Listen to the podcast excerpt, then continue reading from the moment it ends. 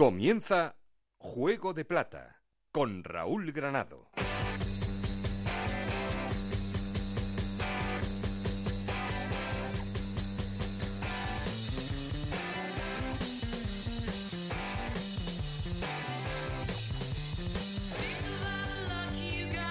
¿Qué tal? Muy buenas, bienvenidos al capítulo 25 de Juego de Plata, el podcast de Onda Cero en el que os contamos todo lo que pasa en la Liga 1-2-3.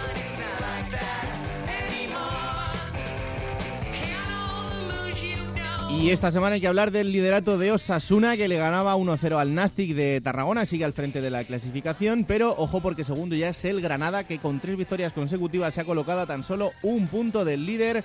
Tercero es el Albacete, que está atravesando un pequeño bache. Cuarto es el Málaga, quinto el Deportivo de La Coruña y sexto el Cádiz.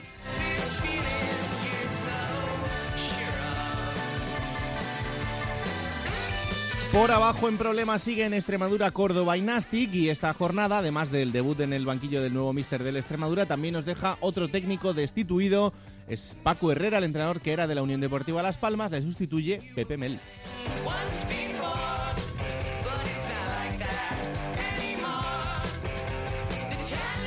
Vamos a repasar luego cómo está absolutamente todo y hablar también de otro equipo que está enrachado, como es la Unión Deportiva Almería, con cuatro victorias consecutivas. Este equipo que poco a poco va llegando a los puestos de privilegio.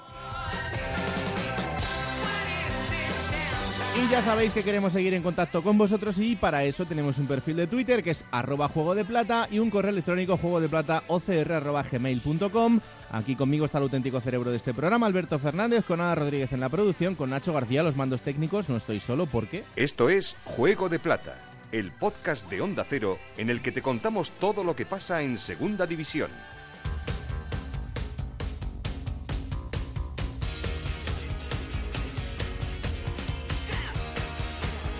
28 jornadas disputadas. ¿Cómo están los resultados y la clasificación? Ana Rodríguez, ¿qué tal? Muy buenas. Muy buenas, Raúl. Jornada 28 que comenzaba con la victoria del Cádiz 1-0 ante el Albacete, empate a 1 entre el Córdoba y el Málaga, 1-0 ganaba Osasuna al Nastic de Tarragona, empate a 1 entre el Mallorca y el Elche, 1-2 victoria del Sporting ante el Numancia, 0-3 ganaba el Granada al Rayo Majadahonda, empate a 1 entre el Oviedo y el Lugo, empate a 1 también entre Las Palmas y Extremadura, 1-2 ganaba el Almería al Zaragoza y empate a 2 entre Deportivo de La Coruña y Alcorcón.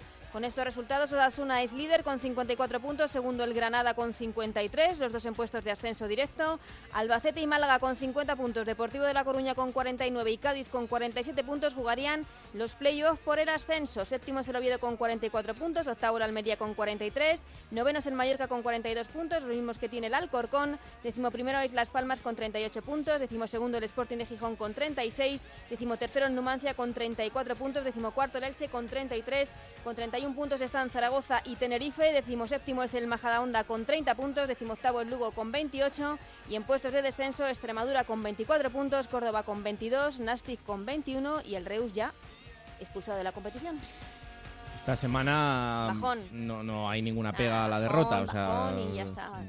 Es como que se ha ido todo el efecto, no sé, Semana de bajón, sí, no sé. Era complicado, ¿eh? Porque la Almería está muy bien, luego vamos a irnos hasta allí. Es que no sé, está la Romareda llena y no hay manera de engancharse a nada, vamos, yo estoy todavía sufriendo por abajo, entonces no sé. bueno, no pasa nada, porque este fin de semana hay un partido muy fácil, hay que ir a Granada.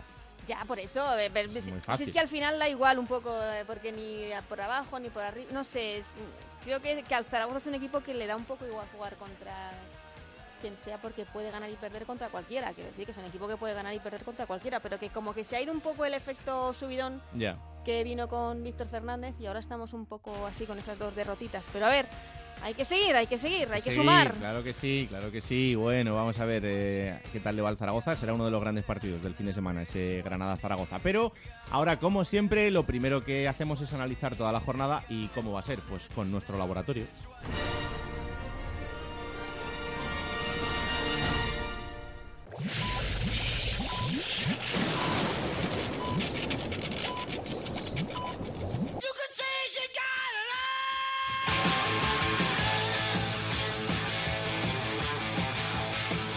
En Onda Cero, Juego de Plata, con Raúl Granado.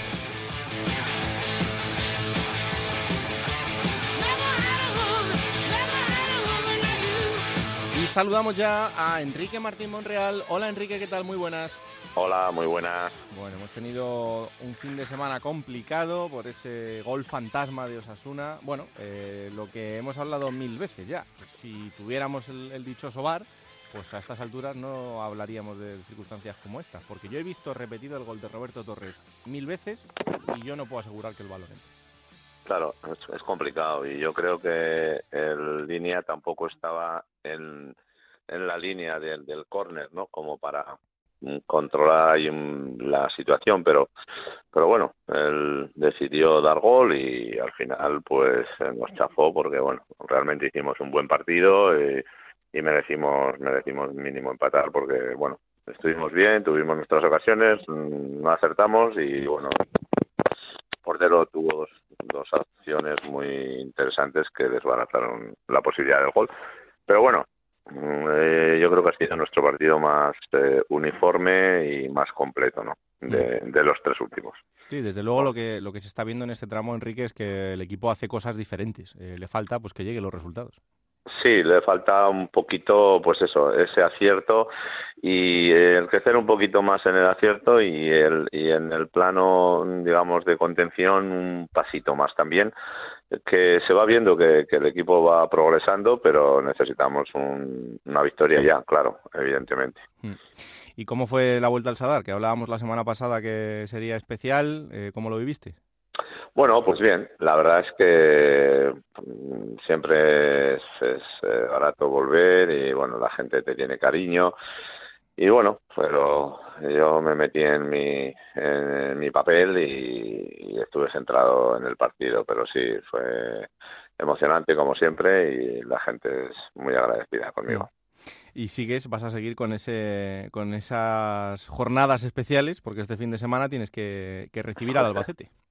Pues sí, el Albacete que está ahí y que, bueno, pues eh, entiendo que también tuvo ahí, o por lo menos se están quejando de, una acción dentro del área, que el colegiado pito penalti.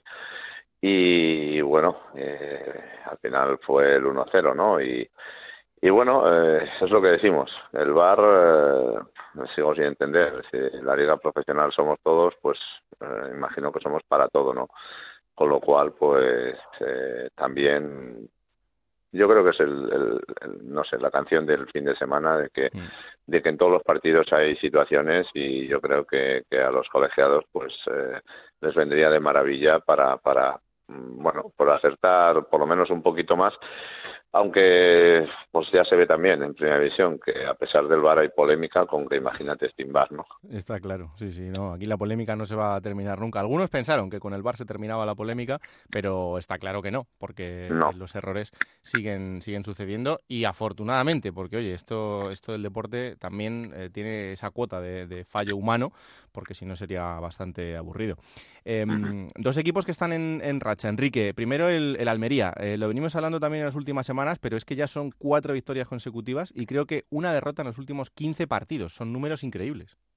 Sí, ya hablamos también al principio de la Almería que tenía un equipo un equipo interesante y que podía eh, estar ahí al final y, de hecho pues bueno están están a rebufo de, de todos los que han, están ahí arriba pues a tres o cuatro puntos de la promoción mm. Y bueno, va a ser también un, equipo que hay que tener en cuenta de cara, de cara a la última fase de la liga, ¿no? Pero bueno, hay 11, 12 equipos entiendo yo que, en este momento pues pueden tener acceso a, la posibilidad de subir a primera división. ¿no? Hmm. El otro es el Cádiz, que también lleva cuatro victorias seguidas. El Cádiz ya pasó por un gran momento eh, durante el, mes de noviembre, pero ahora eh, parece que había entrado en una pequeña crisis. Pero, pero fíjate, eh, el equipo ha vuelto a ese tono, sobre todo al tono físico de, del buen, de la buena racha, y así es un equipo al que es muy difícil ganar.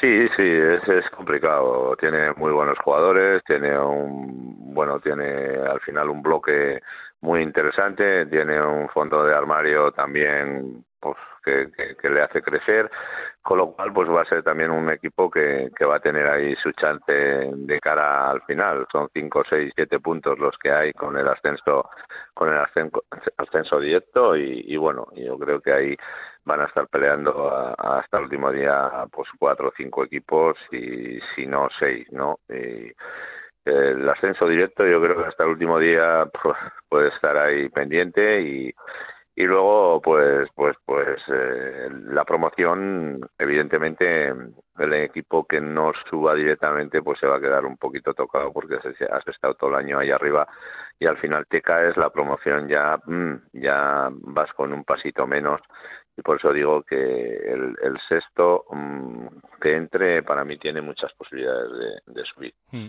Em, luego hay un equipo como el Albacete que perdía este fin de semana con el Cádiz y perder con el Cádiz no es ningún drama, son dos equipos de un nivel importante y evidentemente pues eh, puede suceder, pero en las últimas jornadas no sé si también influido por las bajas, pero veo que ha caído un poquito el rendimiento. Sí, bueno, es difícil mantener una línea tan de alto nivel, ¿no? De hecho, como decimos, el Cádiz al principio también tuvo un bajón, luego ya cogió un ritmo terrible, eh, luego parece que también un poquito, ahora otra vez ha cogido. Eh, yo creo que el Albacete ha sido de los más regulares de, la categoría, ¿no?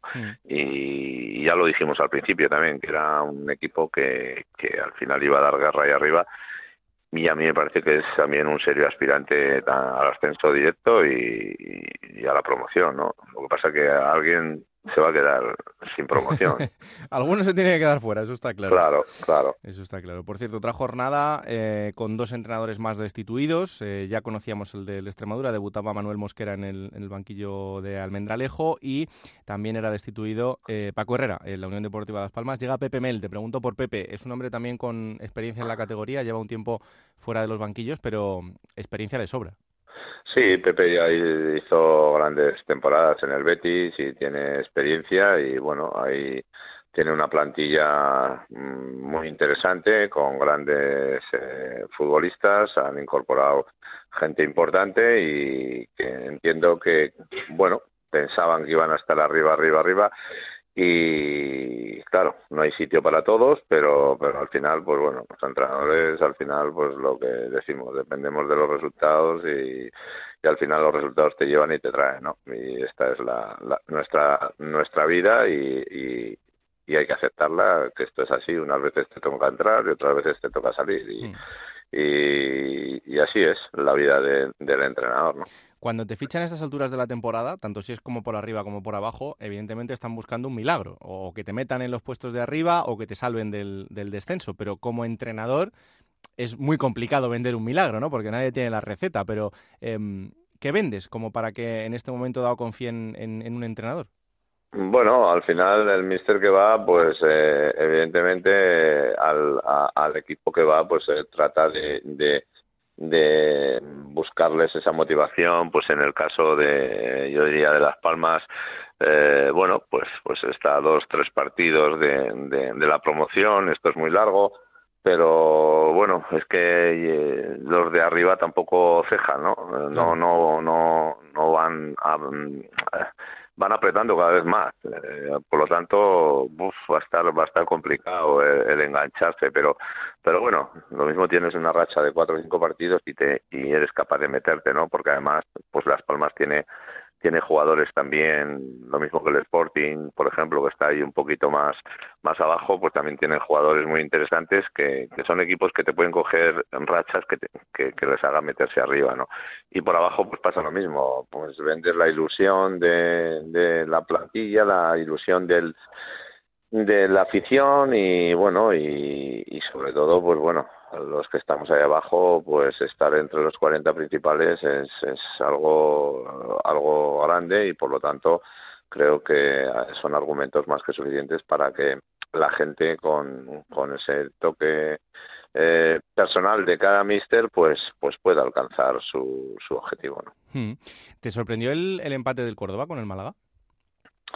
No, no, no me sorprende. Cada vez va a estar esto más apretado. O sea, bueno, eh, al final parecía que el partido ya estaba acabado, pero ya ves, hasta que no acaba, y si no, que se lo pregunten al Sevilla en Huesca también, ¿no? Sí, o sí, o al Oviedo también está. O al Oviedo con, con, con el Lugo. Por lo tanto, es lo que decimos los entrenadores. Hay que, hay que, hasta que el árbitro no pite, hay partido y unos días pues te toca obtener una victoria con el pitido final y otras veces pues lo doloroso viene cuando te lo hacen a ti, ¿no? Entonces, pues, pues, pero bueno, hasta que no se acaba, hasta que no pita el árbitro hay partido y, por eso se dan cosas. No sé, hace, no sé si el año pasado, año pasado creo que era, había un estudio que decía que muchísimos cantidad de partidos se eh, llevaban a cabo al final. En los últimos no sé si cuatro minutos hubo cantidad de partidos que se decidieron no entonces bueno pues es que al final mm, bueno es dentro de lo lógico la gente está más cansada y es más difícil que haya errores no mm. Pues luego hemos quedado con Roberto Canella, en este caso protagonista del, Sporting, y, este hombre, no sé, yo imagino que estarás de acuerdo, es de esta gente que, construye equipos, ¿no? Que, son referentes en sus, en sus equipos porque están mucho tiempo, porque conocen muy bien la casa desde abajo, jugadores que imagino que dentro de un vestuario eh, el entrenador agradece tener. Pues sí, porque mantienen la esencia de, de, lo que es eh, el equipo, ¿no? El otro día hablaba yo de, de Osasuna y, efectivamente actualmente en Osasuna pues tienes, eh, digamos, eh, el, siempre con cariño lo digo, el núcleo duro con Oyer, Robert, David, Unai, bueno, pues hay cinco o seis jugadores, Íñigo se ha incorporado este año, pero también de Pamplona, eh, o la Vide, eh, el otro día había bastantes canteranos. Al final, la esencia de, de, cada grupo o de cada equipo es importante el mantenerla y luego, evidentemente, incorporaciones, pues eso, que te marquen diferencias como en Osasuna. Pero mm, yo creo que, que eso, el otro día hablaba un jugador también que, que estuvo en Osasuna y que ahora anda por otro equipo, me lo comentaron, que, que notaba eso, ¿no? Que no es no había esa mm, esencia que, por ejemplo, él percibía en Osasuna, eh, donde ahora está. Bueno, pues porque el fútbol se ha ido convirtiendo en esto también. Ha habido mucho trasvase de jugadores, entonces vienen de diferentes puntos, está la globalización dichosa, que bueno, pues por lo tanto, el mantener la esencia mm, es más complicado pero es fundamental. Y luego lo que hablábamos, eh, hay una, un hecho curioso para mí en, en, esta segunda división, que los dos equipos que creo que menos han fichado ha sido Osasuna y el Real Oviedo, ¿no? Y, y, bueno, pues eh, entiendo que, que, son dos equipos que, que mantienen una tónica en la temporada como mucho más compacta y tranquila, sin grandes eh, alteraciones, ¿no? Sobre todo ese mes de, de enero en que el mercado pues está pues muy movido ¿no? y ellos han vivido muy tranquilos y, y bueno y el Oviedo ayer pues a última hora le empataron pero pero también para mí es un equipo que, que va a dar guerra por ahí arriba. O sea que tiene toda la pinta La verdad que está, está jugando muy bien al fútbol en este tramo de la temporada y sobre todo es un, un núcleo muy duro al que es muy complicado eh, hacerle gol. Y por eso nos sorprendió precisamente que en la última jugada del partido pues el Lugo consiguiera sacar ese, ese punto, un Lugo que sigue en situación complicada, marcando ahora mismo el, el primer equipo que está fuera de esa zona de descenso a Segunda División B, pero bueno, esto, como bien dice Enrique, que aguantar hasta que, hasta que pita el árbitro. No vale con los 90 minutos, hay que tirar hasta el 94, hasta el 95 o hasta el que sea, porque si no te, puedes encontrar con esto en cualquier momento. Pues Enrique, que disfrutes de la semana de trabajo y el fin de semana ese partidazo frente al Albacete en casa. Ya me cuentas el martes de la semana que viene a ver qué, qué tal ha ido, ¿vale? Muy bien, muchas gracias. Un abrazo. Bueno, vamos a ver cómo está el líder. Ya sabéis que siempre arrancamos haciendo esa llamada al líder. El líder es Osasuna, que le ganaba 1-0 al Nastic de Tarragona. Hola Javier Salalegui, ¿qué tal? Muy buenas. Hola, ¿qué tal? Bueno, está Martín un poquito enfadado, porque, a ver, yo el gol, como le he dicho a él, lo he visto repetido unas cuantas veces y, hombre, mm, decir que entra, pues es un poco atrevido. Que lo dijo el árbitro y el gol valió. Pero, bueno, claro, es que si tuviéramos el VAR, pues eh, este tipo de cosas no pasarían de confianza absoluta en el asistente. Él es el único que pudo ver, o el que mejor pudo ver, si es que lo vio bien, la, acción. Desde luego los demás, yo no, no ni, ni opiné en el momento, ni puedo decir rotundamente sí ni no, porque no lo sabemos. es mentir decir que sabemos lo que pasó desde, desde la perspectiva que teníamos, porque da igual que el cuerpo del portero esté dentro, el balón en las imágenes detenidas que hay puede ser que esté saliendo o que esté entrando todavía, y además se ve un balón ovalado, o sea que no el asistente, hay que confiar en él, tanto para una cosa como para la otra. Bernabé no protestó mucho, pero también es verdad que él sabe que una vez que el árbitro ha concedido el gol, ¿de qué sirve protestar? El caso es que lo que decimos siempre, si no hubiera sido esa, a lo mejor era otra porque la insistencia de Osasuna sigue siendo total. Eh, esta era la sexta ocasión de gol, cinco tiros a puerta y uno fuera en la primera parte, en el minuto 40 de partido, y es la que entró. La segunda mitad ya fue, uff, otra cosa, ¿eh? mucho más duro y con el Nastic mereciendo el empate. Se le nota al equipo de Martín que está en esa zona baja en la que las cosas no te salen bien y que el desánimo llega pronto a los futbolistas, pero bueno, pues lo intentaron, lo intentaron sin demasiado veneno arriba, ¿eh? los delanteros de, del Nastic. Y Osasuna lleva ya dos partidos en los que empieza a aparecer, y es normal, el miedo a perder. Dos victorias por 1-0 contra Zaragoza y Nastic, dos segundas partes eh, más feas, más toscas, más trabadas, pero es que tampoco vamos a pedir aquí la, la excelencia, es normal que empiecen a pesar los puntos, los resultados en la cabeza de los jugadores y que por muy líder que seas tengas eh, tu temor como tiene el de abajo a que se te escapen los puntos que en un momento dado tienes conseguido muy justito con un gol a favor. Mm, se volvió a mantener el marcador. Es el momento de arañar todos los puntos posibles y a lo mejor eh, ser menos vistoso que, que en otras fases de la temporada, pero más práctico para, para seguir enganchado en esta zona en la que hay tan poca diferencia entre todos. Y el partido de este fin de semana va a ser clave porque es un Málaga-Osasuna, eh, primero contra cuarto. Si Osasuna consigue los tres puntos, Javi, aquí ya sí dará un paso importante. ¿eh?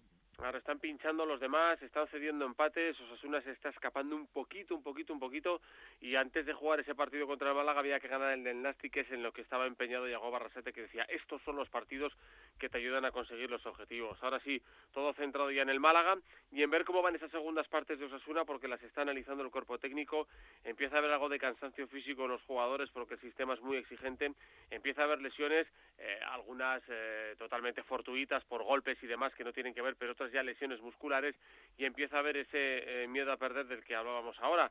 El cuerpo técnico va a estar muy atento para analizar la evolución del equipo, pero dice Yago Barrasate, es que si bajamos el nivel de exigencia y el nivel de entrenamiento ya no vamos a ser este Osasuna que nos ha llevado hasta ahí arriba.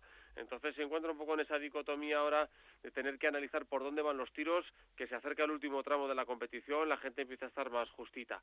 De cualquier manera, como llevamos todas las semanas diciendo, el componente anímico de este Osasuna sigue siendo importantísimo y le está dando un nivel de confianza y un nivel de, de seguridad que le hace sobreponerse ahora mismo a otros aspectos como pueden ser este del cansancio o las lesiones, porque el otro día volvía Rubén García, pero se le notó un par de partidos de inactividad y no jugó Fran Mérida más que 20 minutos de la segunda parte, pues porque tiene esa esguince acromioclavicular que, que le hace no estar en las mejores condiciones. Aún así, los que juegan están rindiendo bien. Bueno, pues eh, atentos estaremos a lo que pase el próximo fin de semana, en este caso el lunes, que es cuando se jugará ese partido entre Málaga y Osasuna, eh, con lo que pase, eh, bueno, vamos a ver cómo se, cómo se queda la parte alta de la clasificación, porque Osasuna tiene muy cerquita al Granada, que es el único que puede quitarle ahora mismo esa primera posición.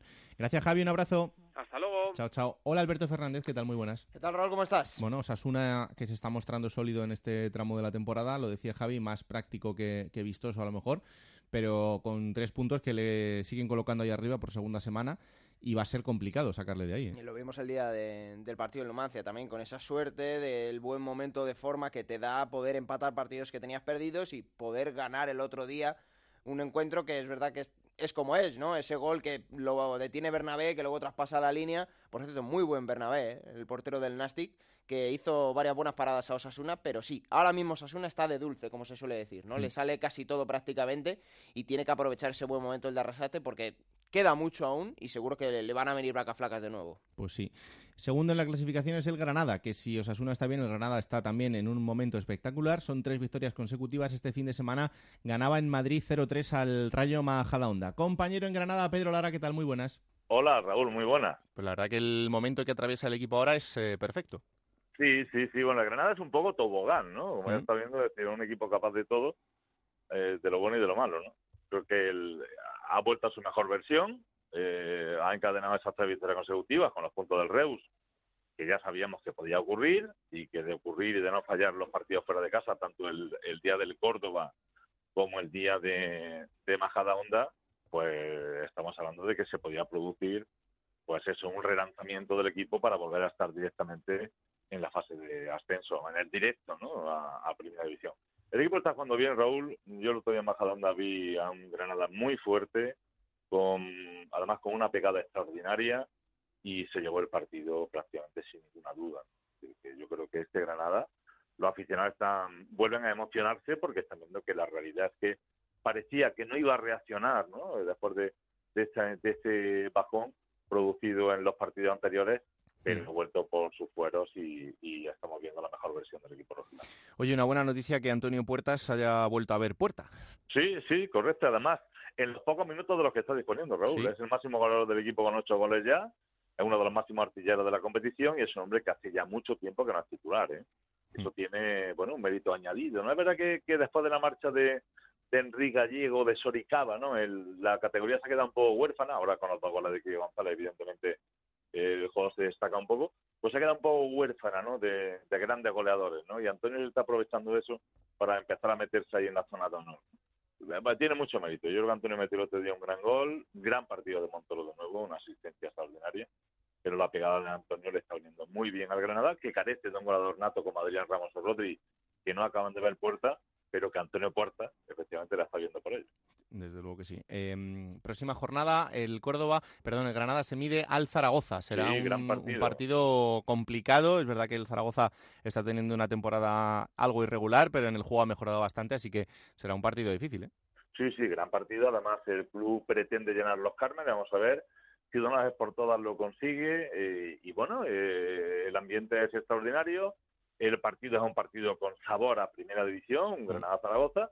Y bueno, Zaragoza viene con, con la necesidad de, de remontar de la mano de Víctor Fernández y el Granada llega en este momento en su mejor en su mejor momento de juego. Por lo tanto, seguro, seguro que el domingo vamos a ver un gran partido.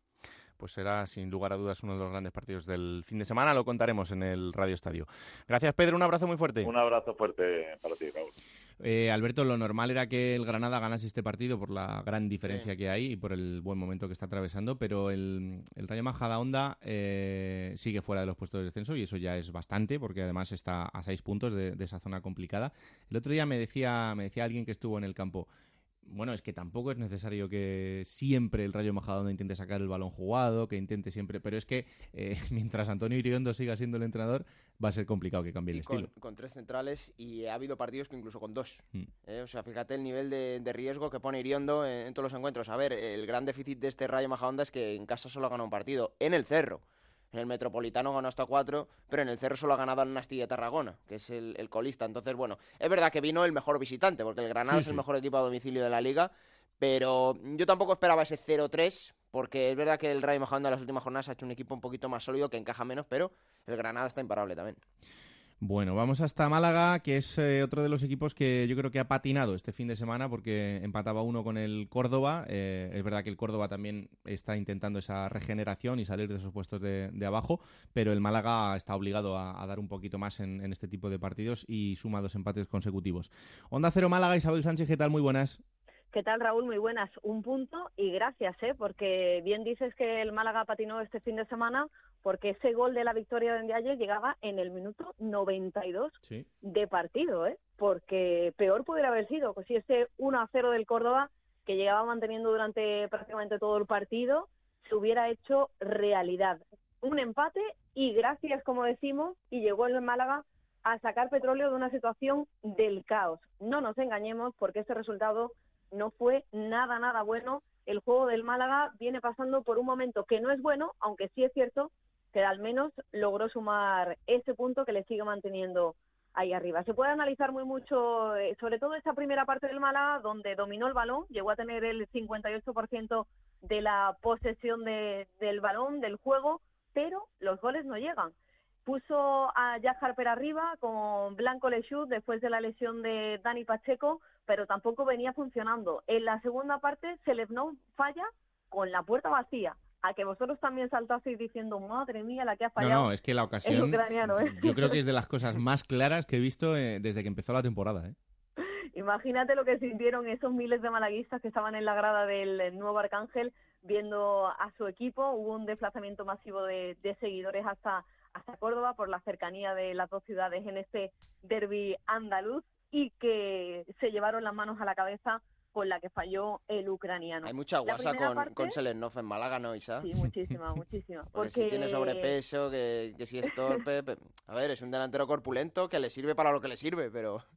Claro, Reconoció él en su presentación que no estaba en el mejor estado de forma, ya lo contamos aquí en Juego de Plata, pero es que todavía no se le ve que la haya cogido, todavía no se le ve al, al mejor nivel posible. Es cierto que Muñiz siempre lo defiende en rueda de prensa, menciona de él su ganas, su esfuerzo y su intención de ponerse cuanto antes al mejor nivel, pero tampoco se le ve, ¿no? En los minutos que le está dando, oportunidades le está dando el técnico asturiano, pero no parece que este ucraniano coja el estado de forma y coja al final pues ese juego de, del Málaga que debería ser y oportunidad, aprovechar oportunidades como la que tuvo el sábado, ¿no? Para hacerse con ese gol y para haberse metido una afición en el bolsillo que la tuvo que la tuvo al principio, Mm. porque la Rosaleda la aplaudía incluso cuando salía a calentar, ¿eh? que eso fue muy curioso por su actividad en redes sociales, menciona muchos seguidores del Málaga y no termina de, de cuajar este, este ucraniano que con minutos está contando, pero que hay que aprovecharlos y el sábado tuvo una muy buena oportunidad que desaprovechó. El que la aprovechó fue Ndiaye, que recogió ese balón en el minuto 92, que consiguió ese gol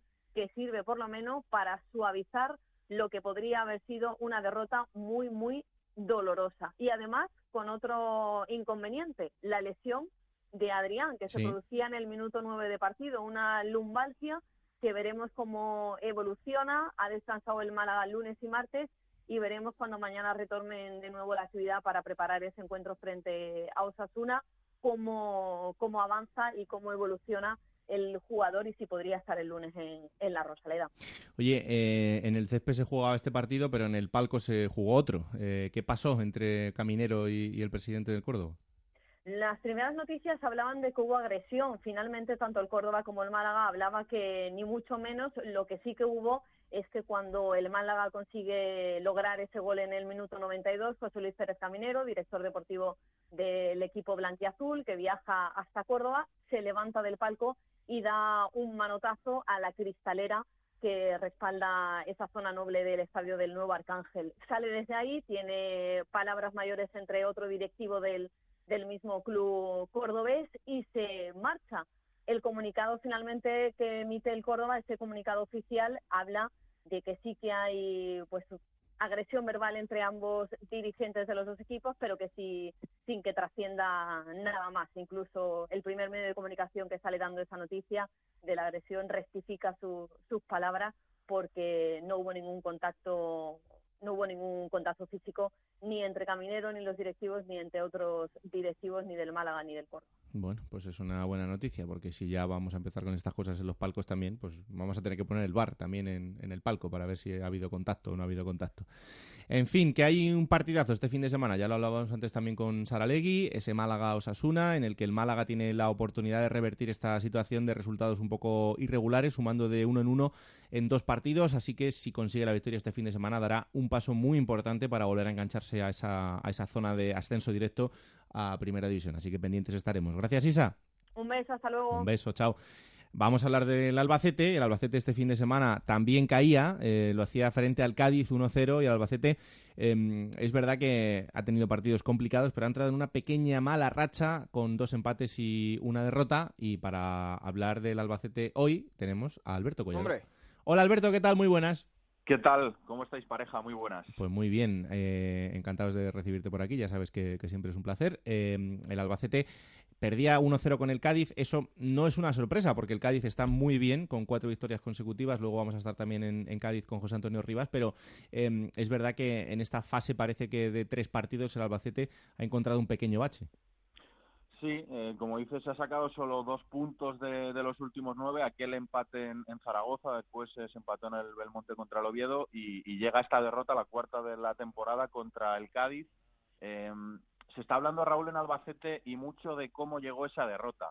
No sé a vosotros qué os pareció esa acción entre Borja Herrera, Manu Vallejo. Yo mira que la he visto veces Mm. y no acabo de tener claro eh, de que realmente Borja eh, le toque a, a Manu Vallejo, si es Manu el que él se tropieza solo.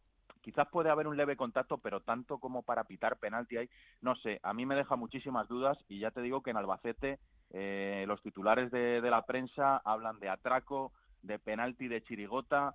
Ha hecho mucho daño ese penalti, ya lo hemos comentado eh, a lo largo de toda la temporada en Juego de Plata, no por, por esta acción aislada, eh, sino por el cúmulo, entienden en, en el Albacete, de, Sí. de acciones injustas de, de los colegiados. Bueno, llevan toda la temporada quejándose en este sentido y bueno, Ramis lo, lo ha dicho claramente en, en muchas ocasiones.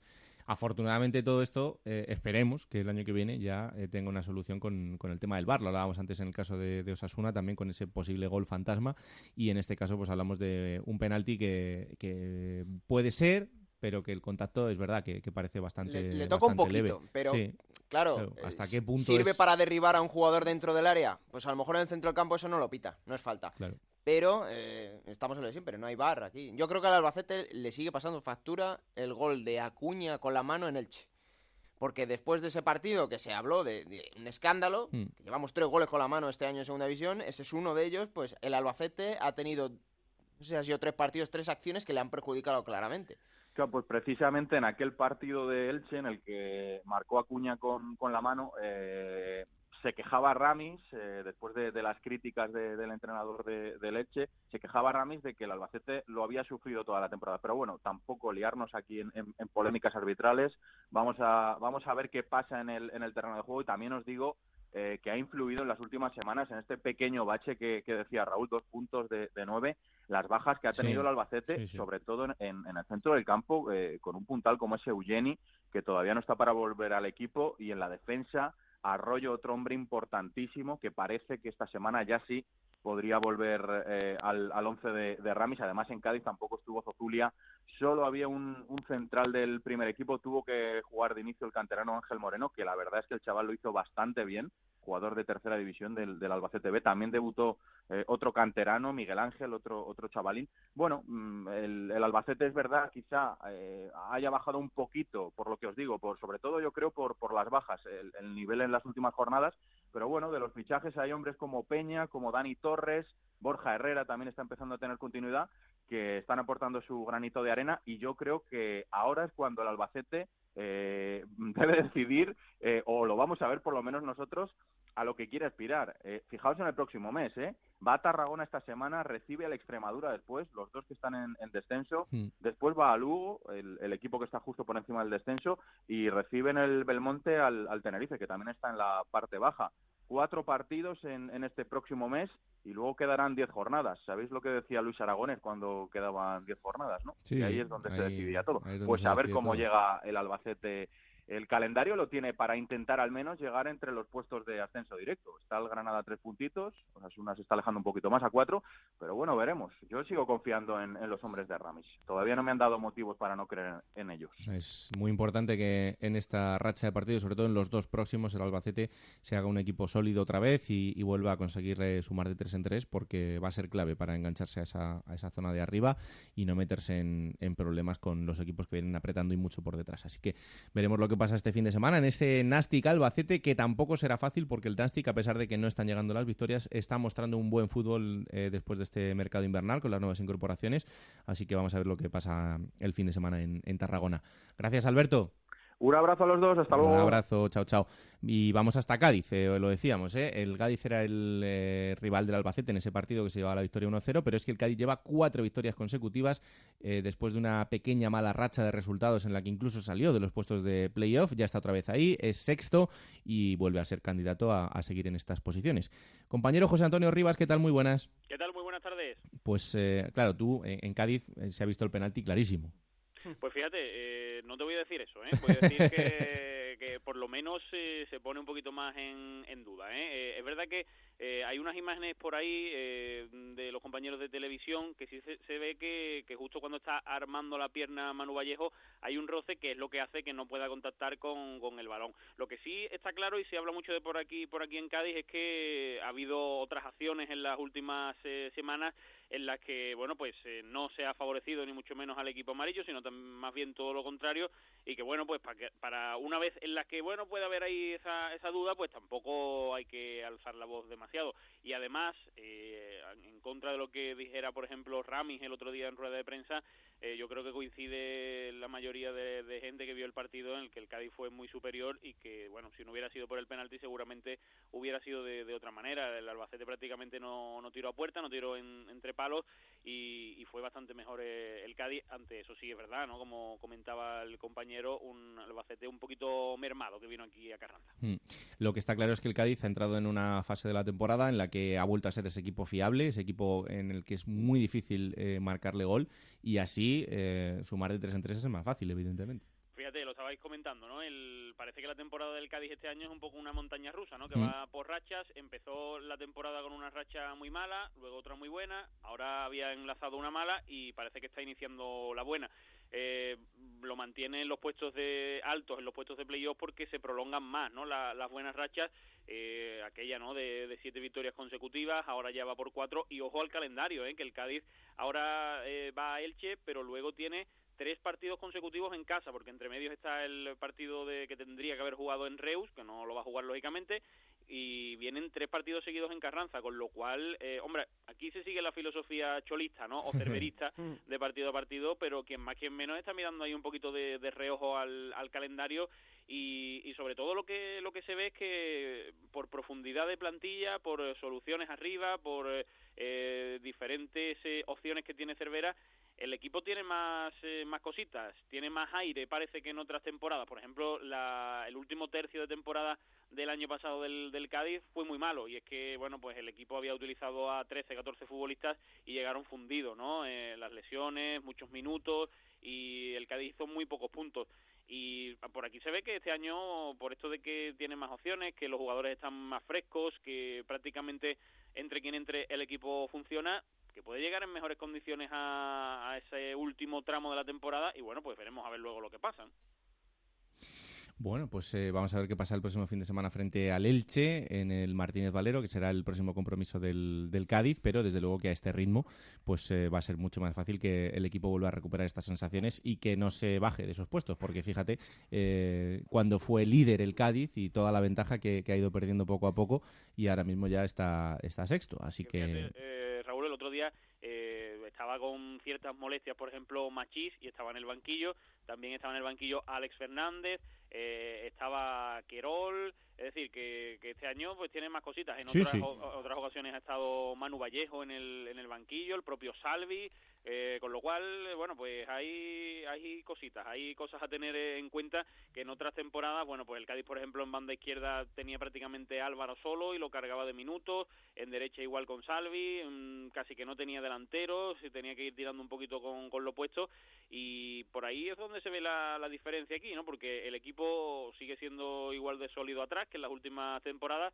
pero arriba, sobre todo con Machís, ¿no? que es el, el futbolista que de momento estaba marcando las diferencias cuando ha estado al 100%, eh, se le ve otra cosa ¿no? que, que en las pasadas temporadas y eso eh, llegados a un punto en el que el equipo esté en una hipotética zona de playoff a finales de temporada, puede marcar la diferencia, que duda cabe. Sí, sí, este es el tipo de futbolistas que te da ese plus necesario en, en el tramo final de la temporada y que te puede meter ahí arriba totalmente. Eh, Alex Fernández está muy bien también, eh, lo decías tú ahora, fue suplente el otro día, no, pero luego ya no solo por el, lo que significa marcar el, el penalti, eh, sino por lo que está aportando también al juego del equipo. ¿eh? Sí, sí, el otro día notó mucho su entrada, ¿eh? porque el equipo ganó en presencia en el, en el centro del campo. Él, evidentemente, pues es un futbolista que le gusta el buen trato con, con el balón y, bueno, el equipo crece en el aspecto ofensivo cuando él está en el campo. Un futbolista muy solidario y además eh, un poquito ya al margen de lo, de lo deportivo, que su rendimiento es muy bueno siempre desde que, desde que llegó la temporada pasada aquí. Es un jugador que está muy bien aquí, en la ciudad, está muy integrado. Mira, sin ir más lejos estos días, que aquí estamos en la, en la semana de, de carnaval este año, eh, se le ha visto ¿no? por, por la calle, disfrutando de las agrupaciones, es decir, que está yo creo en el mejor momento de, de su carrera, tanto deportivamente como personalmente, súper integrado aquí en Cádiz. Pues sí, un auténtico fenómeno. Eh, ¿Cómo se lleva la, la semana de depresión esta en la que termina el carnaval? Te lo diré la, la semana que viene. De momento está en, ese momento festivo. A los jugadores se les, se les guarda un poquito. ¿eh? Es verdad que como la marcha del equipo va bien, bueno, pues la semana pasada que todavía estaba el concurso, pues eh, mm, a más de uno, incluso al propio Cervera, ¿eh? que se le ve así de corte serio, pero que Sí. eh, intenta integrarse también. Se les vio por el por el falla y, y, por ejemplo ayer también eh, Cervera estaba incluso además con una máscara y todo en la calle, ¿eh? disfrazado ahí Cervera. Sí, sí, están Se ha animado, ¿eh? Porque Cervera No le veo yo. Claro. Pues, pues fíjate que al final han terminado entrando y está ahí en, la- en las costumbres de la ciudad y Claro, todo. sí, sí. Y jugadores eso como como Alex, como incluso los argentinos, ¿eh? Marcos Mauro también estuvo por el por el teatro, por ejemplo. Es decir, que al final pues eh, le van cogiendo el gustillo a esto. Lo que no consigáis en Cádiz no se consigue en ningún sitio. Gracias, José Antonio. Un abrazo. Un abrazo, un abrazo fuerte. Fíjate, Em, Raúl, porque es que el Cádiz es de esos equipos de verdad, con todas las letras, y que depende tanto del sistema de, de Cervera que cuando no te sale, no, no tenía otra alternativa. Ahora con Machís por fin tiene una individualidad de un tipo Claro. que puede marcar la diferencia. Y el otro día que no estaba Machís porque estaba tocado, le dejan el banquillo y funciona el sistema. Es que es un equipo hecho y derecho, de con todas las letras, y el otro día eh, ganó como tal. Fíjate que este fin de semana hablábamos antes del Málaga, de cómo pudo salvar ese punto en el último minuto. Hay otro equipo que le pasó todo lo contrario, que es el Oviedo. El Oviedo jugaba frente al Lugo y un partido que iba ganando 1-0, pues al final terminó empatándolo a 1 con un gol del Lugo en el minuto 90. Eh, también es un pequeño patinazo, porque tal y como estaba el Lugo, era un partido en casa para que el Oviedo eh, hubiera ganado y, por lo menos hubiera empatado a puntos con, con el Cádiz y hubiese entrado en esa zona eh, ya de, de playoff, no por, eh, por el resultado, pero sí por las, por las sensaciones, pero se queda ahí, de momento séptimo, así que este fin de semana tendrá otro partido muy importante frente al Mallorca en la isla. El Mallorca en casa es uno de los equipos más fiables también de la temporada, así que veremos qué tal el equipo de Anquela. Pero entre el Oviedo y el Mallorca, octavo está ya el Almería, y como decimos, es eh, otro equipo que junto al Cádiz lleva cuatro victorias consecutivas. Os venimos hablando de la buena racha del equipo en este momento, pero eh, poquito a poquito son ya 43 puntos, está a 4 del playoff. Compañero en Almería, Juan Antonio Manzano, ¿qué tal? Muy buenas. Hola, ¿qué tal? Veo que habéis cumplido vuestra promesa. Hombre. La semana pasada me dijisteis que me ibais a tener en vuestras oraciones y veo que estamos rezando juntos el Ave María. Claro, aquí estamos. Eh, 1-2 al Zaragoza y además un partido muy, muy fiable del equipo.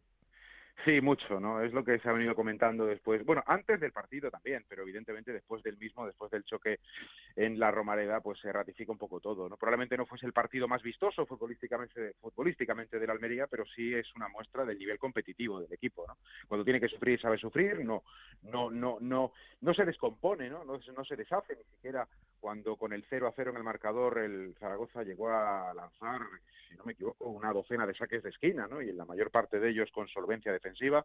Hubo un mano a mano donde Linares pudo haber hecho el 1-0, pero René estuvo extraordinario, le sacó, le sacó una mano maravillosa para, para evitar el gol. Y en tres, cuatro latigazos, antes de que llegara el gol de, del Almería, el gol de Álvaro Jiménez, en un lanzamiento de falta poderoso también, ¿no? Y contundente de Juan Carlos Real, ya había tenido algún acercamiento el equipo rojiblanco. Eh, y al final, pues bueno, esa sensación ¿no? de que ahora ha invertido los, los términos. Antes hablábamos de que el Almería necesitaba muchas ocasiones para hacer gol, ahora ocurre todo lo contrario, necesita menos, rentabiliza mucho más. El día del Córdoba lo vimos, incluso esta semana en la Romareda ocurrió tres cuartos de lo mismo.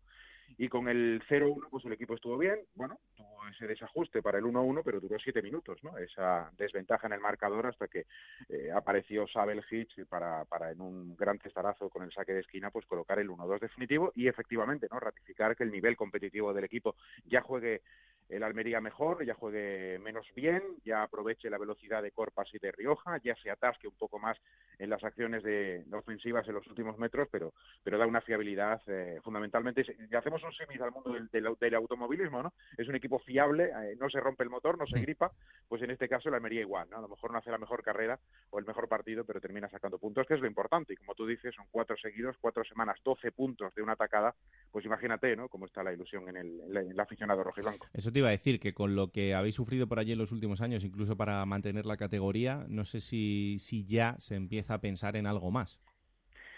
Eh, hace tiempo que se empieza a pensar en algo más por parte de los aficionados, ¿no? El discurso oficial dentro del vestuario y de los jugadores, aunque alguno, bueno, se sale un poquito de la oficialidad y se apunta, recuerdo Sabel Hitch hace un mes y medio, dos meses, venía a decir que él era muy optimista y muy ambicioso y que nunca se iba a poner ninguna barrera ni mental ni, ni, ni clasificatoria, ¿no? Para ver hasta dónde podían llegar. Pero luego ha, ha habido otro, sobre todo el técnico, que quiere tener un poco de paciencia. Yo creo que hay prisa, ¿no? Fíjate que la sensación que tengo es que hay prisa en la afición de Almería por dejar de decir la palabra permanencia. Claro. Porque han sido tres años repitiendo semana tras semana, nos salvamos, no nos salvamos, veremos a ver, no nos da tiempo, no nos dan puntos, el equipo no es eh, contundente. Y la gente quiere olvidar de la palabra esa, quiere eh, eh, evitarla de- del diccionario de la RAE y es por eso esa prisa, ¿no? De que ya la gente quiere mirar a otra cosa. Pero es un proceso. El Almería ha pasado, imagino que como todos los equipos, ¿no? Una primera fase de la temporada donde tiene que acumular puntos y mirar simplemente a un objetivo que es la permanencia. Luego en la que estamos ahora, que es que el tiempo te va a dar esa eh, aritmética para mantener la categoría, simplemente el tiempo, no hay que hacer mucho más. Y luego ya la tercera, que es la de la ilusión. Y la gente pues tiene mucha prisa por llegar a eso, pero vamos, va a ser cuestión de que antes de Semana Santa el Almería empezará ya a ponerse en la boca y en las declaraciones la palabra playoff, porque es una cuestión simplemente, como te digo, de tiempo. Bueno, pues vamos a ver este fin de semana porque el Almería tiene otro envite importante que es ir al Molinón para enfrentarse al, al Sporting, así que a ver qué pasa el fin de semana y ya sabes, si volvéis a ganar, pues aquí estar la semana que viene.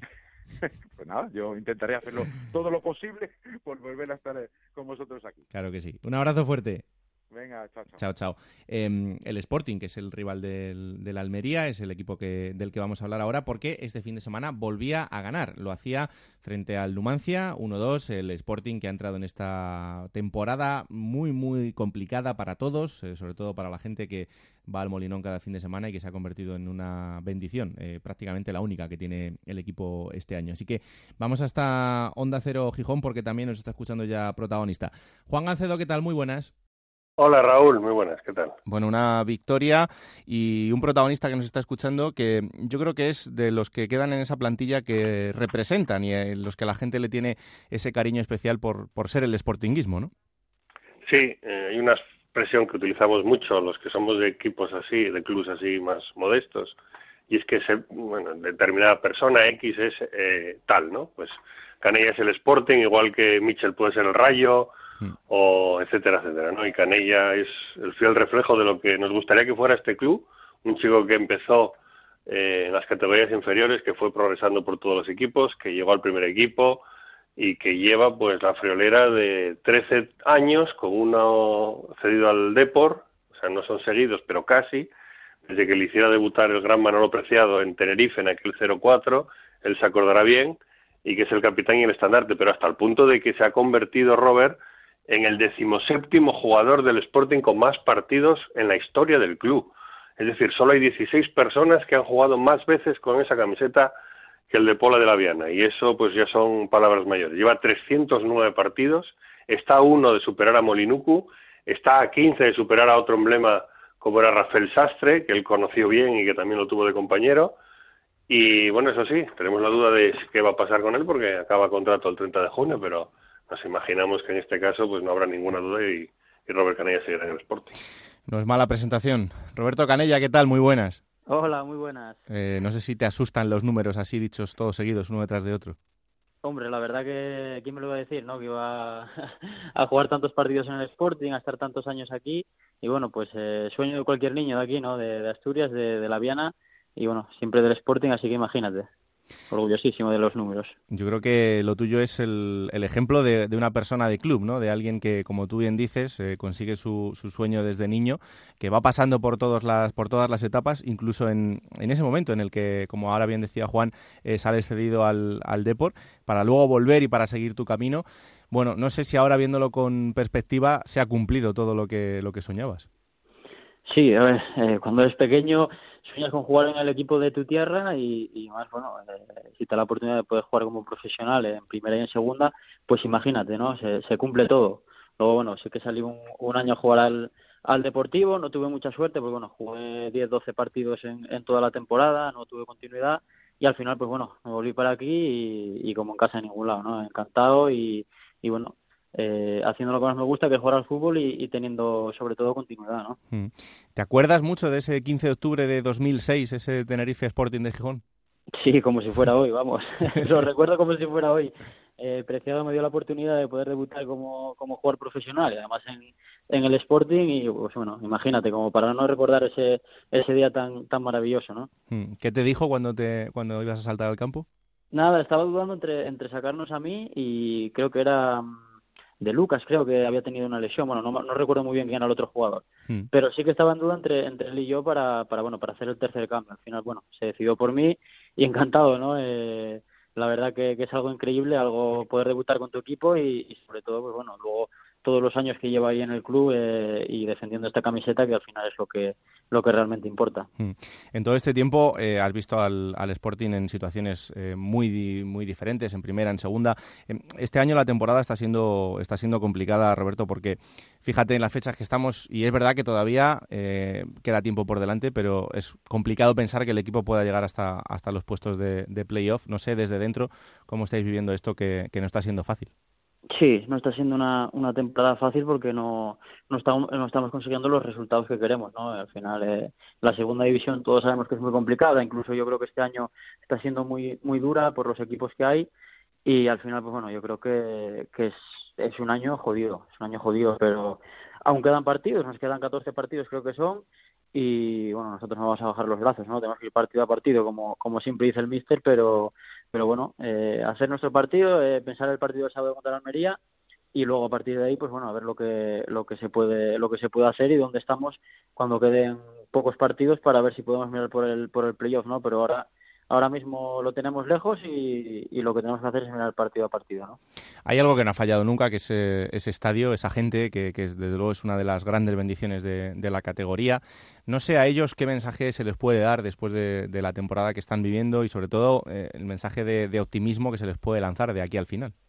Sí, al final es eso, un mensaje de optimismo ¿no? y, de, y de tranquilidad, porque bueno, está claro que no estamos haciendo un buen año, que no estamos haciendo una buena temporada, pero aún queda y yo soy optimista ¿no? de cara a los siguientes partidos. Ganamos en, en, Soria, que es un campo difícil después de unas semanas muy, muy complicadas y creo que el equipo tiene, tiene cosas para, para poder hacerlo mucho mejor y al final pues bueno es demostrarlo nosotros en el campo tenemos que darle nosotros para, para que ellos también nos den no así que yo creo que aún queda aún queda tiempo para poder sacar esta situación adelante y, y, de nuestra parte lo vamos a dar todo para, para que así sea. Mm, eh, tú lo has dicho antes, el partido a partido, ¿no? Pero cuando estás en una situación como la vuestra es más importante que nunca, ¿no? El, el tener una meta muy cercana, no pensar mucho más allá.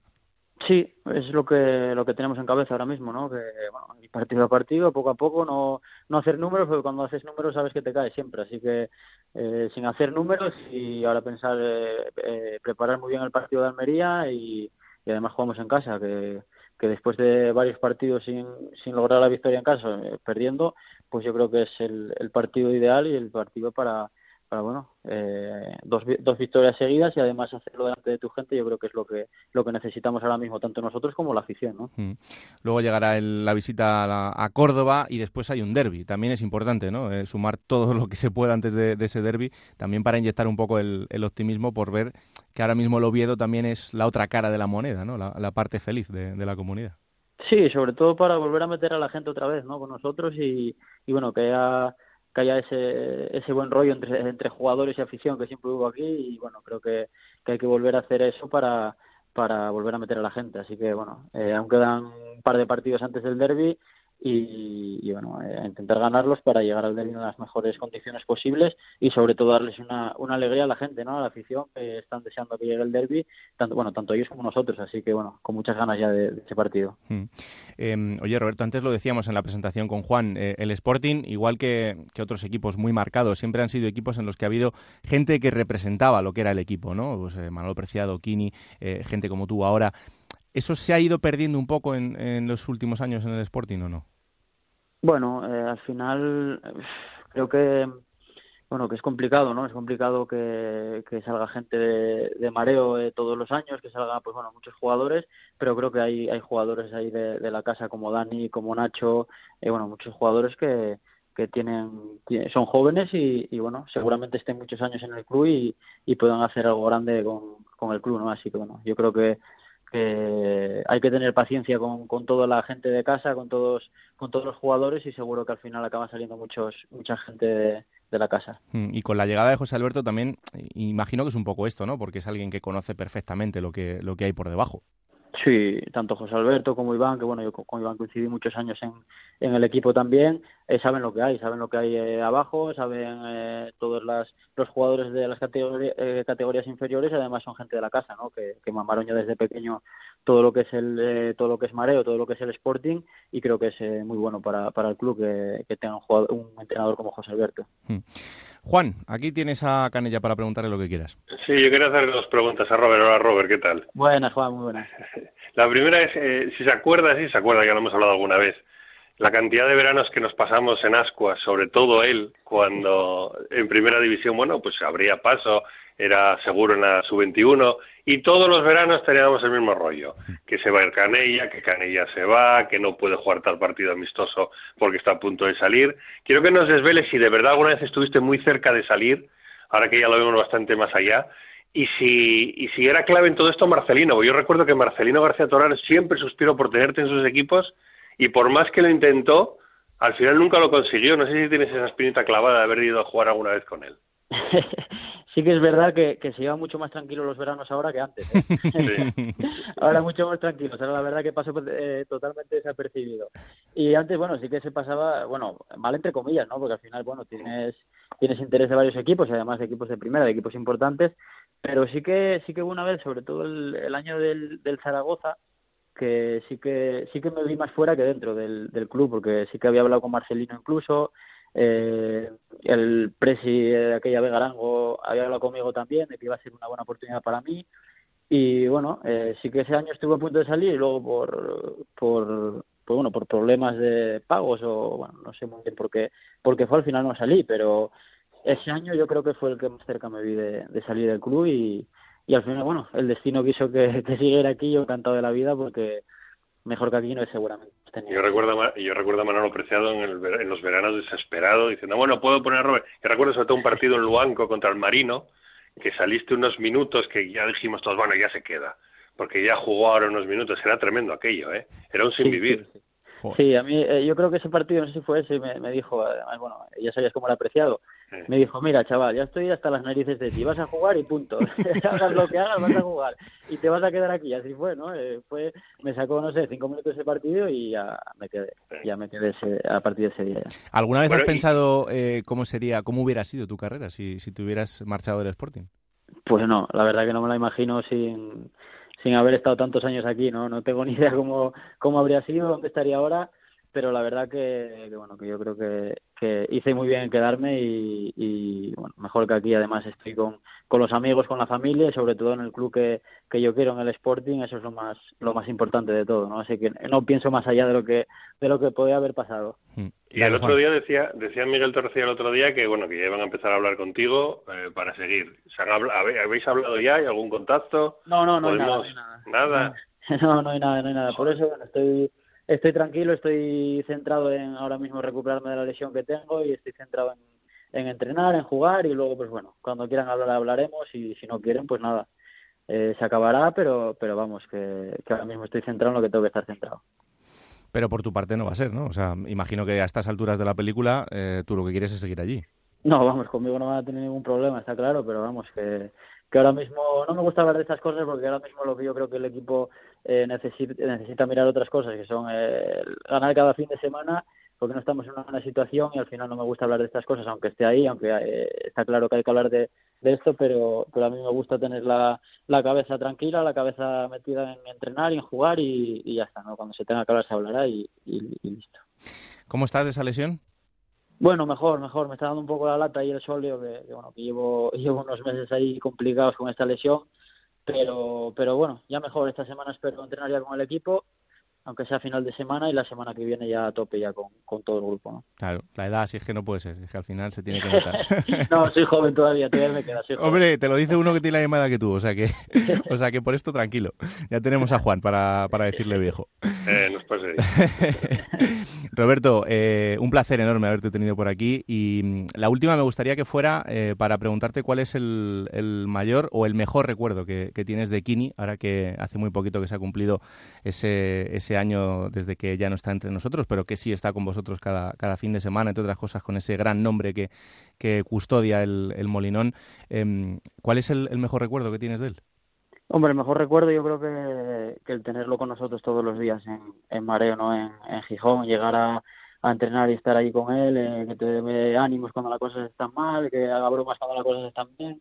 Y al final yo creo que es el recuerdo que tenemos todos de, del brujo, ¿no? Poder eh, tenerlo ahí eh, cada día y, y, bueno, pues una pena lo que le pasó y, y muy duro para, para todos, ¿no? Pues Roberto Canella, un placer eh, haber charlado contigo estos minutos, que te recuperes pronto, que te queremos ver en el, en el césped lo antes posible y que haya mucha suerte para toda la temporada, ¿vale? Muy bien, muchas gracias. Un abrazo muy fuerte. Un abrazo. Ahí está Roberto Canella, uno de esos referentes del sportinguismo. Eh, Juan, en esta temporada en la que las cosas no son fáciles, bueno, como las últimas, porque la verdad es que están siendo años eh, complicados en, en Gijón, eh, bueno, tener gente como Canella es el, eh, lo que le queda a la gente para aferrarse a, a ese sentimiento de, de sportinguismo.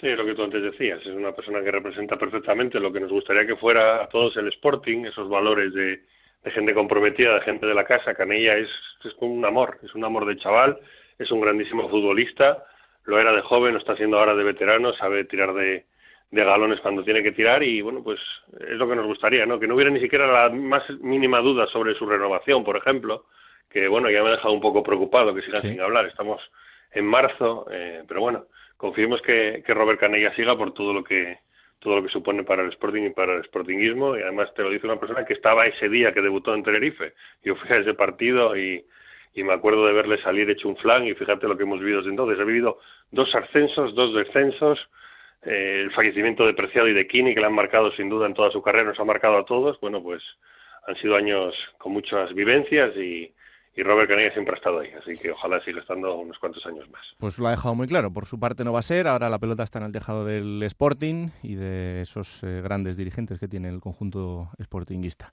Eh, el equipo ganaba este fin de semana. Es verdad que el partido tampoco fue eh, un grandísimo encuentro. Eh, lo resolvía y eran tres derrotas lo que tenía antes. Eh, bueno, es un, es un de esperanza en este camino que le queda al Sporting que ya hemos hablado estas semanas que va a ser complicado. Y como bien decía ahora Robert, eh, lo siguiente es eh, ir a Almería. Eh, perdón, recibir al Almería. El Almería que es uno de los equipos más enrachados en este momento, Juan.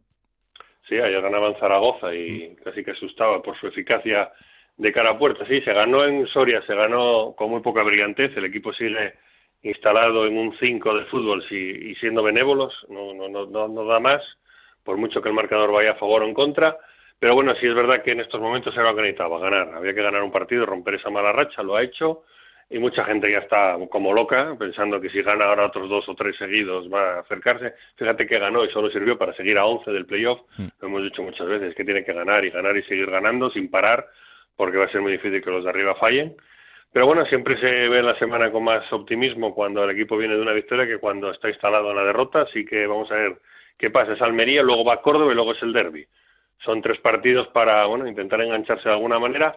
Si no engancharse a la tabla, sí enganchar a la gente. Sí que la gente vaya al derby de otra manera y que sea una fiesta y que y que bueno que se vea la cosa de diferente. que- porque yo sigo pensando que la temporada está numéricamente perdida, pero eh, eh, hasta que las matemáticas no te digan lo contrario, también sería absurdo tirar la toalla, aunque prácticamente te lo dicen. Pues sí.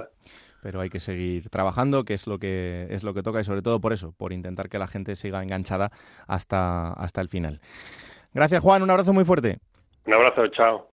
Bueno, pues ahí está esa conversación con Roberto Canella, eh, que la verdad que es un lujazo porque ya habéis eh, escuchado lo bien que lo bien que habla este, este Institución chaval. del Sporting de Gijón. Y sí, lo que decíamos, ¿no? Alguien que representa esos valores del sportinguismo. Quedan pocos en el equipo, pero por lo menos eh, algo a lo que a lo que aferrarse. Con lo que era Raúl, el equipo que ascendió hace cuatro años, ese Sporting de los Guajes, que eh, tenía casi toda la plantilla identificada con la casa y ahora de los poquitos que quedan, uno es Roberto Canella, que, que lleva toda su vida deportiva, excepto aquel año del Deport, Hmm. en Gijón y sabe y le duele lo que está ocurriendo con, con el equipo de su ciudad y de su, de su infancia.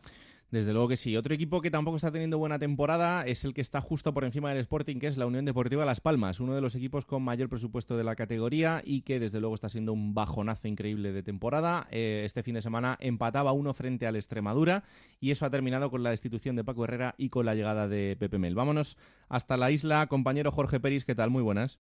Hola Raúl, muy buenas. Pues eh, sigue esta temporada catastrófica de la Sí. Unión Deportiva Las Palmas, que termina con otro entrenador destituido. Bueno, el, el empate frente al Extremadura ha sido la gota que, ha colmado el vaso.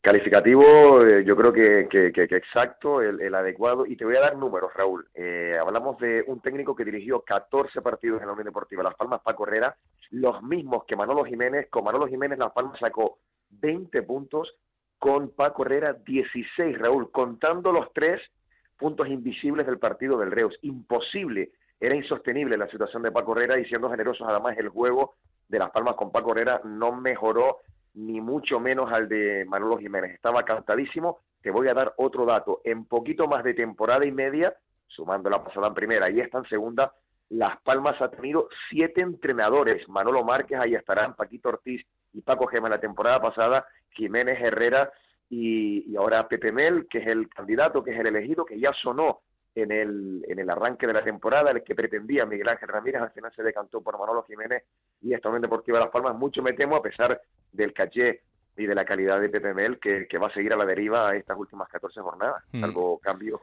drástico y sorprendente. Antes de, antes de hablar de lo que le espera a Pepe Mel em, y con ese dato de los entrenadores que, mm. que, han pasado por la Unión Deportiva Las Palmas desde el adiós de Setién, no está mal recordarlo ahora que todo el mundo atiza tanto a, a Setién en primera división con el Betis. ¿Algo bueno haría la Unión Deportiva Las Palmas? Yo, ah, lo de Setién, Raúl, permíteme la, la, opinión, igual me meto ahí en donde no me llaman, pero me parece increíble, me parece increíble, no, no, no lo puedo llegar a entender lo que está haciendo este hombre en el Betis, lo que hizo en la Unión Deportiva Las Palmas, aquí es venerado Quique Setién, y hombre, es, imposible, ¿no? que vuelva algún día Quique Setién, pero cosas peores se han visto en el mundo del fútbol. A partir de la marcha de Setién, efectivamente, cuya renovación estaba cantada, cuya renovación prácticamente que estaba anunciada. Recuerdo que en marzo se vinieron los compañeros de, del transistor con José Ramón a la cabeza hmm. y en el Santa Catalina, pues casi que se anunció la renovación de, de Quique Setién casi que quedó palabrada allí. Bueno, pues fíjate el caos en el que se ha convertido la Unión Deportiva Las Palmas con 10.000 espectadores y eso yo que lo, pongo en duda el día de la Extremadura con eh, jugadores que una semana son titulares y se tiran cuatro partidos después un mes entero sin aparecer siquiera en la lista de convocados con algo de división en la en la plantilla y, y bueno con ese decorado ahora mismo te digo me parece me parecería un milagro eh, que Pepe Mel pudiera revertir la situación. Las Palmas está a nueve puntos de la promoción de ascenso y hablamos de un, de un equipo que empezó como un tiro y que por, por nombres, ya lo has dicho tú muchas veces, y nos seguimos manteniendo, ¿verdad? Por nombres tiene una, una plantilla para estar luchando por los dos primeros puestos. No, y eso que encima de momento tienes al segundo máximo goleador de la categoría, quitando a Enrique Gallego, eh, que es Rubén Castro, pero ni aún así.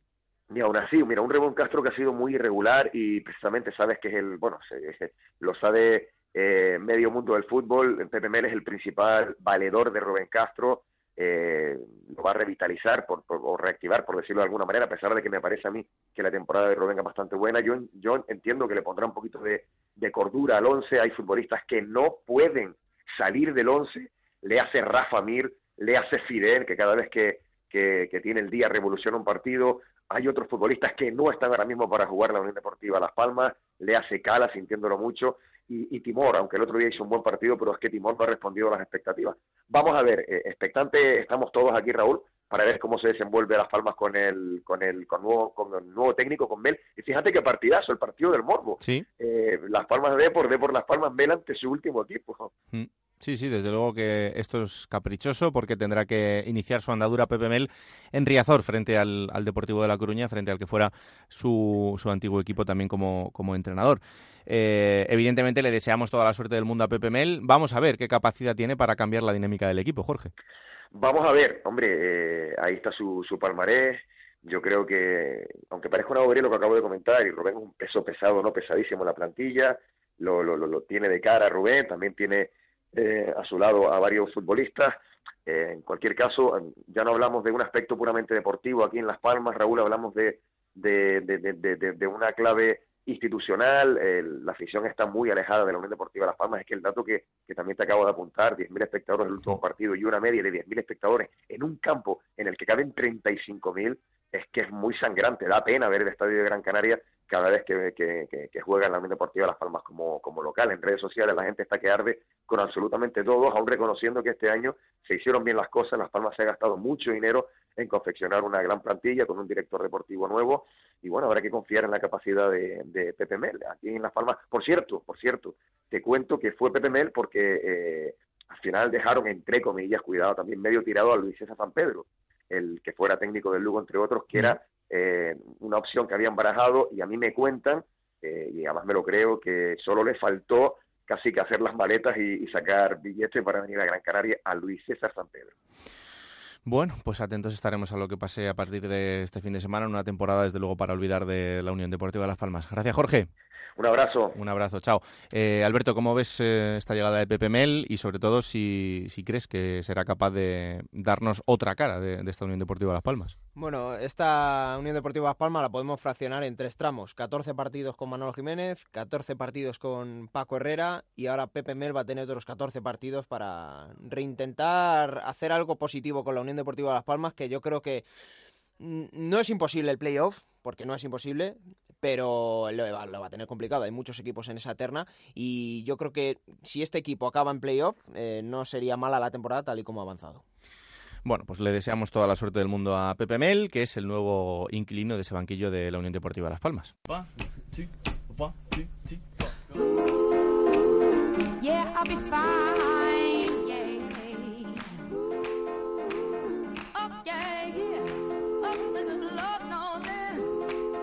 Sintonía de otras noticias que seguro que me he dejado por ahí y que como siempre os trae Sergio Guerrero. Hola Sergio, ¿qué tal? Muy buenas. Muy buenas. Todo tuyo.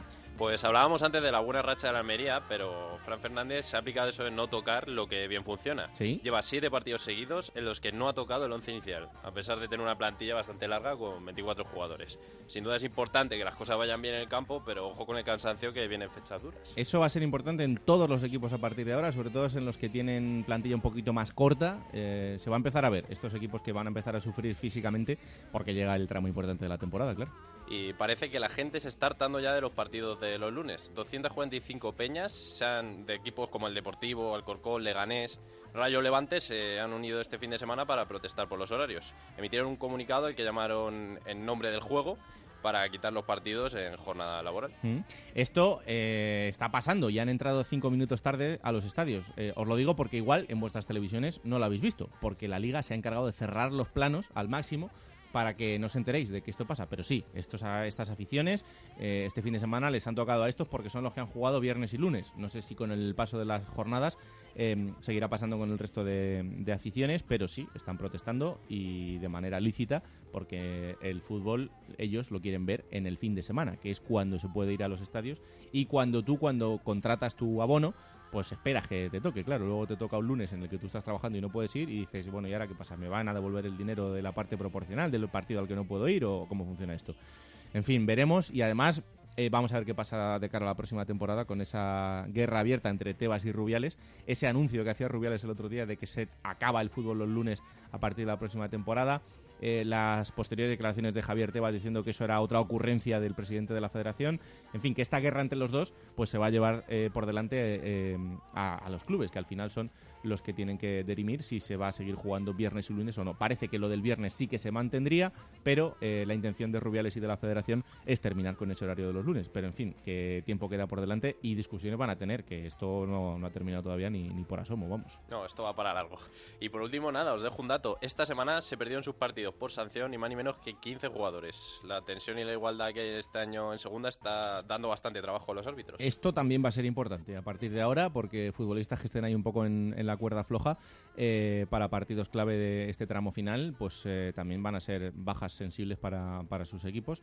Y entrando también en eso que os decíamos, eh, los equipos más o menos ya están todos, tienen un once titular muy claro. Si te quitan una pieza importante, pues lo sufren. Así que vamos a ver qué pasa en este sentido en este tramo de la temporada. Vamos a jugar un poquito, ¿no?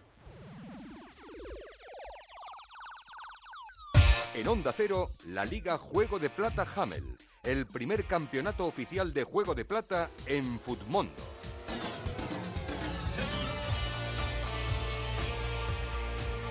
Sigue mi travesía lamentable por el desierto. Esta semana hemos bajado tres puntitos más, he hecho 41. Eh, bueno, claro, es que no me jugó milla y, y no haberlo quitado del once titular pues era un dato importante. Yo mejor me voy a ahorrar la Ah, ¿tú cifra... peor todavía? La cifra, no, no, la cifra más baja de toda la temporada. Adelante, adelante. 33 30 puntos. Porque tampoco me jugó Luis Milla, pero para colmo, eh, quité a Hitor García. Oh, qué gran decisión. Y no puse a nadie. Muy bien. Entonces es un menos 5 de manual. Vale. Pero obviando eso, Raúl, eh, el que ha ganado la jornada es Galder Hernández, 82 puntos, empatado con Rafa Herrero, que ha hecho 82 puntos también. Sí. Pero eh, la situación de la clasificación de la Liga Hummel Mundo coloca primero a Galder, que eh, adelanta y mucho en la clasificación general, pero hay sorpresa, porque después de muchas jornadas David Aranda Veraguas ha dejado de ser líder. No me lo creo. Se queda con 1.412 puntos.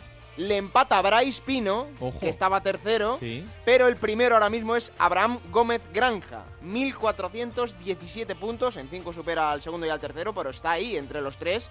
Sorpaso de, de Abraham. Y hay que decir, Raúl, que esta jornada en el 11 ideal, el jugador que más puntos ha hecho en la Liga Jume del Futmundo, 15 puntos de Sabeljic, el defensa de la Almería, que además hizo golito, y encabeza esa lista de mejores jugadores del fin de semana. A ver qué 11 tienes tú, Sergio. Pues nada, pues yo pondría en portería a Cristian Álvarez del Zaragoza, como casi siempre. En defensa Sabelic del Almería, el mejor jugador, como ha dicho Alberto, Mm. acompañado de Miguel Vieira del Lugo y Germán del Granada. En medio campo tendríamos a Vadillo del Granada, Roberto Torres del Osasuna, de las Cuevas, Córdoba e Iván Sánchez del Elche. En punta Álvaro Jiménez del Almería, Quique González del Depor y Rubén Castro de Las Palmas. No, eh, la verdad que has diferido bastante del, del 11 de Futmundo. Sí, Futmonto ha optado por poner a Casto del Extremadura en portería, a Kekojevic del Cádiz en lugar de Germán, Tejera del Oviedo en, en vez de Roberto Torres y Alex Alegría del Sporting quitando a Rubén Castro. Bueno, pues eh, así están las cosas. Ya sabéis que tenemos esta Liga Juego de Plata Jumel en Futbondo, en la que estamos peleando ahí por, por ver quién es el mejor de, de la temporada. Eh, tenemos unos oyentes absolutamente increíbles y no sabéis los directores deportivos que se están perdiendo, porque si hacen esta barbaridad de puntos jugando al juego, pues si les dan cuatro cosas, nada, Claro. tres, cuatro millones de euros, te hacen una plantilla pero, increíble. Mejor que Torrecilla. Claro. ¿Quién te ha dicho que no puedes jugar a ser entrenador de la Liga 1-2-3? Con Juego de Plata, Futmundo y Hamel tienes la oportunidad. No pierdas más tiempo. Únete a la Liga Juego de Plata Hamel y juega con nosotros.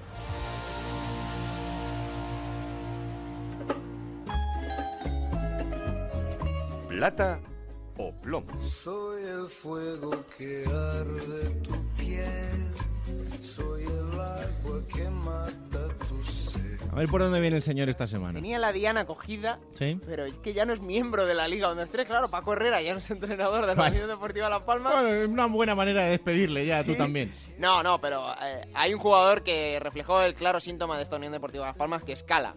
Todo el partido llegando tarde, con esa jugada de impotencia, segunda amarilla, cartulina roja.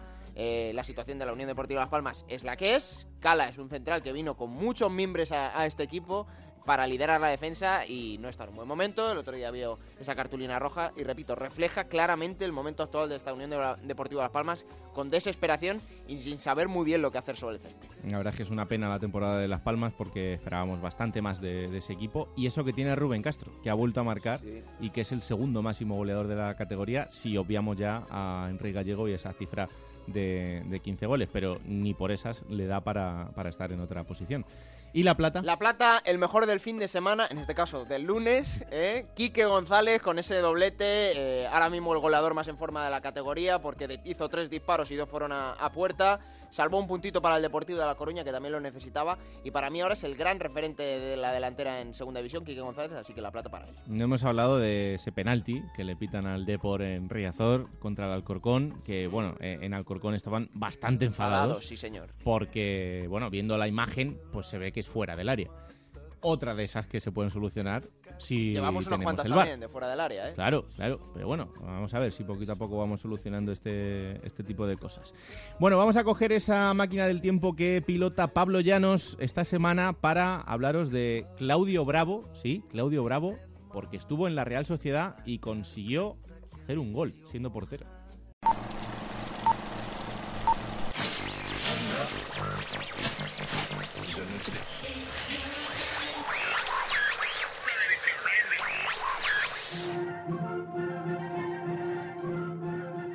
14 de febrero del año 2010. Mientras una gran parte de España mira a los premios Goya, otra lo hace sobre el comienzo del Mobile World Congress en Barcelona. Y una tercera mira la victoria de la noche anterior del Atlético sobre el actual campeón, el Fútbol Club Barcelona, en el Estadio Vicente Calderón. Fuera de nuestras fronteras, los Juegos Olímpicos de Invierno en Vancouver acaparan toda la atención y Black Eyed Peas son número uno en las listas musicales con su sencillo Meet Me Highway. Sin embargo, en San Sebastián y Tarragona se han despertado con la atención centrada en otra cosa, al menos hasta que termine la mañana, y es que la Real Sociedad y el Nastic se enfrentan en un duelo que puede ser clave para el futuro de ambos equipos. Los vascos llegan en una posición un poco complicada ya que han estado peleando toda la temporada por estar en la parte de arriba de la clasificación pero los resultados de las últimas tres jornadas suponen un problema para los donostiarras. Por su parte, el Nastic quiere remontar puntos con la cabeza y una victoria en un campo como Noeta puede ser fundamental. Martín Lasarte, técnico de la Real, iba a alinear para el partido a Claudio Bravo en portería, Carlos Martínez, Ansotegui, Lavaca, De la Bella, Rivas, Elustondo, Ensue, Aramburu, Griezmann y Carlos Bueno. Enfrente el Nastic de César Ferrando, Biel Medina, José Mari. Amodeo Chas pitaba al comienzo del partido y el balón comenzaba a rodar. La Real salía con todo, además contaba con una dupla letal, formada por el joven francés Antoine Griezmann y el uruguayo Bueno. Sin embargo, el gol que marcaría el partido lo iba a anotar otro jugador. Ahí está Carlos Bueno dentro del área, se puede dar la vuelta, se la da, viene Lustondo, va a chutar, chuta, le pega no sé quién. Está ahí Antoine Griezmann, ¡opa! Falta en la frontal del área de castigo, falta a favor de la Real Sociedad. ¿Qué pena un metro más adelante? Pues pe- pensaba que era penalti. No, un metro antes. ¿La va a tirar Claudio Bravo? No me lo puedo creer. ¿Qué ven Bueno, mis bueno, ojos? bueno, bueno, bueno, bueno. Y mis óculos. ¿Estamos locos o qué? Uy, la hostia. Eneco. De la COP. Perdón, perdón. Ahí va, San Pedro y Ano- San Juan. Anoeta vibra de todas formas, ¿eh? Es que esto les, esto les desmarca, ¿eh? Ya verás cómo vibra, cómo nos, la- nos pillen a la contra. Me da un miedo la contra. Sí, hombre, yo creo la, que. la madre a ver, no, no, la tiene que tirar a matar, para que no tiene. no- el, que la- el que le dé, si es gol, gol. El portero está asustado, porque claro, no tiene ni idea de cómo va esto. La barrera del punto de penalti, toma carrerilla, Claudio Bravo. No quiero ni mirar. Va a tomar carrerilla, va a chutar, ¡chuta! ¡Gol, gol, gol, gol, gol, gol, gol,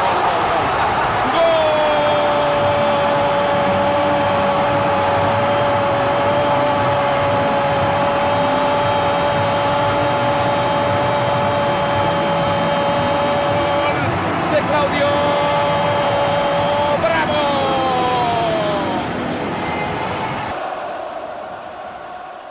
Chileno daba el liderato a los vascos, que empataban en la cabeza con el Hércules. El marcador no se movería más aquella mañana. La Real acabaría ganando el título aquel año y regresando a Primera División. Además, dejó para el recuerdo un equipo inolvidable para la categoría y un enorme gol que sería historia de la Segunda División. Vamos con la próxima jornada, Alberto, será la 29. No va a haber partido el viernes. Empieza el sábado, Raúl, a las 4 de la tarde. Mallorca, Real Oviedo. Para las 6, el Real Sporting Almería.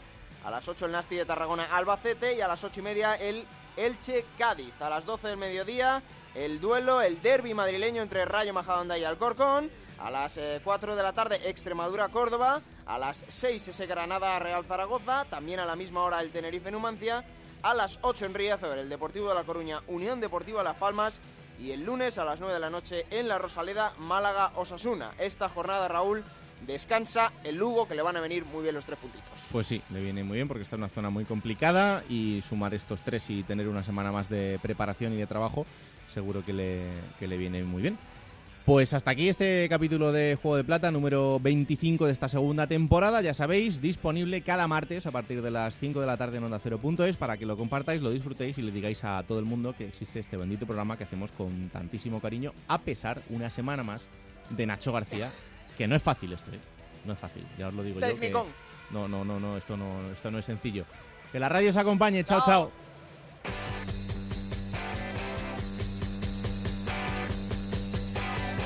Raúl Granado, Alberto Fernández, Ana Rodríguez. Juego de Plata.